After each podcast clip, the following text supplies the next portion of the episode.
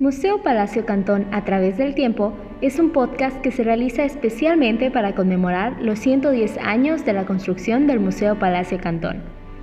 Se hablará sobre cómo fue construido, la historia de su propietario el general Francisco Cantón Rosado y cómo ha evolucionado hasta llegar a ser lo que hoy en día conocemos como el Museo Regional de Antropología de Yucatán.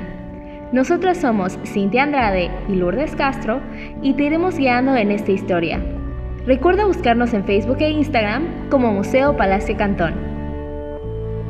El día de hoy hablaremos del retorno del general a Mérida, la familia del general, la revolución de Yucatán y sus dificultades y la entrega del Palacio Cantón.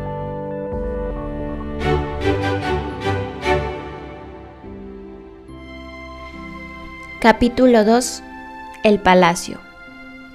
Viviendo en el Palacio. La Casa Cantón, que la prensa nombró como palacio por sus dimensiones y estilo, fue terminada en el año 1911. Cuando esto sucedió, Cantón ya llevaba un año viviendo en la Ciudad de México, a donde lo había mandado llamar el presidente Porfirio Díaz, a raíz del levantamiento ocurrido en Valladolid el 4 de junio de ese año, en los albores de la Revolución.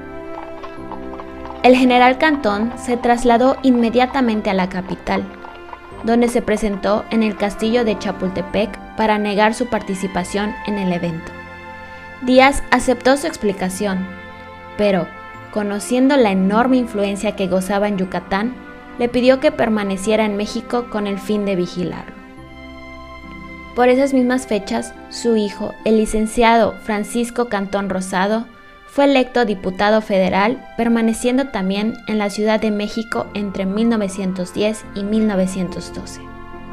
El general Cantón regresó a Mérida junto con su esposa e hijo el 28 de septiembre de 1912. Fue hasta entonces cuando pudo ocupar su residencia.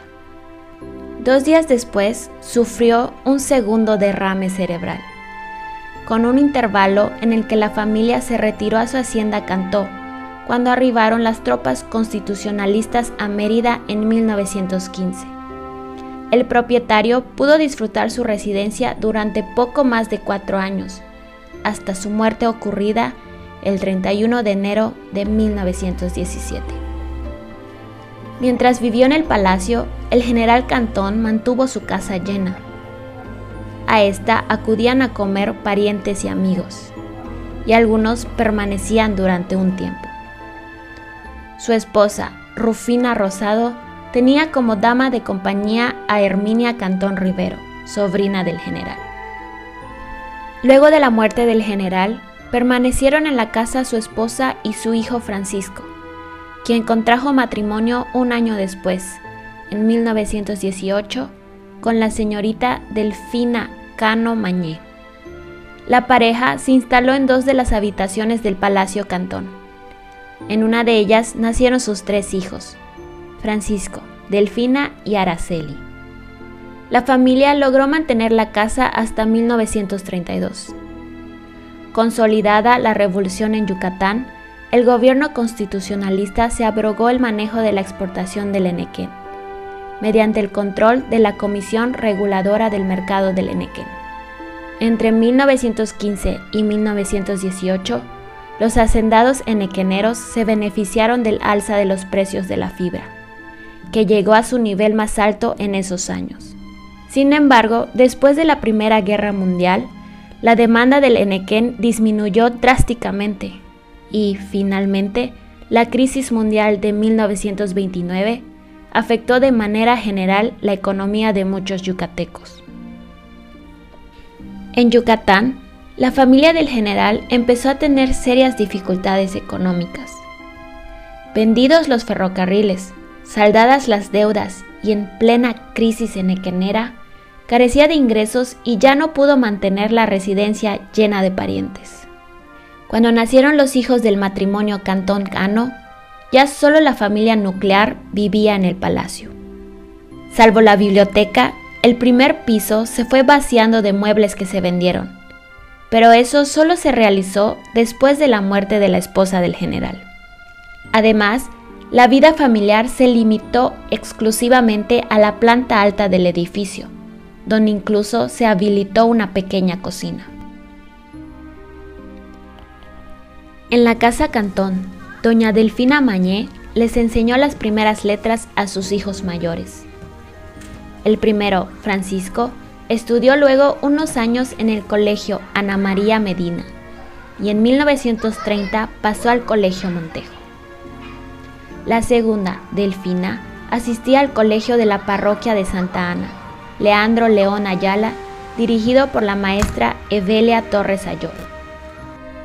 Con el tiempo, el licenciado Francisco Cantón se dedicó a la docencia en el Colegio Hispano Mexicano, que estaba entonces frente al Parque de la Mejorada y en el Educación y Patria.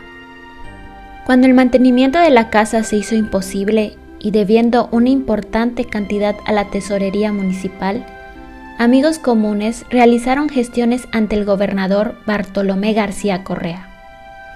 Y en 1932, el licenciado Francisco Cantón Rosado llegó a un acuerdo con el gobierno del estado, al cual entregó el palacio por la cantidad de 560.593.53 pesos.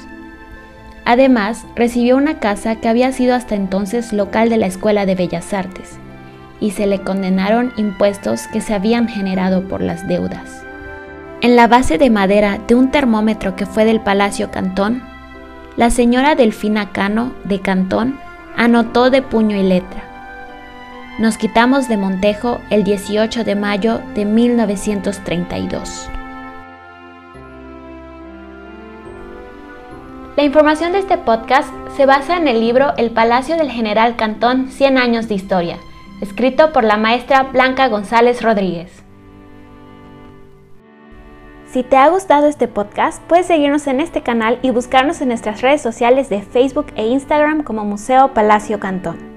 No te pierdas el siguiente capítulo donde estaremos hablando sobre el tiempo en que la residencia fue Escuela de Bellas Artes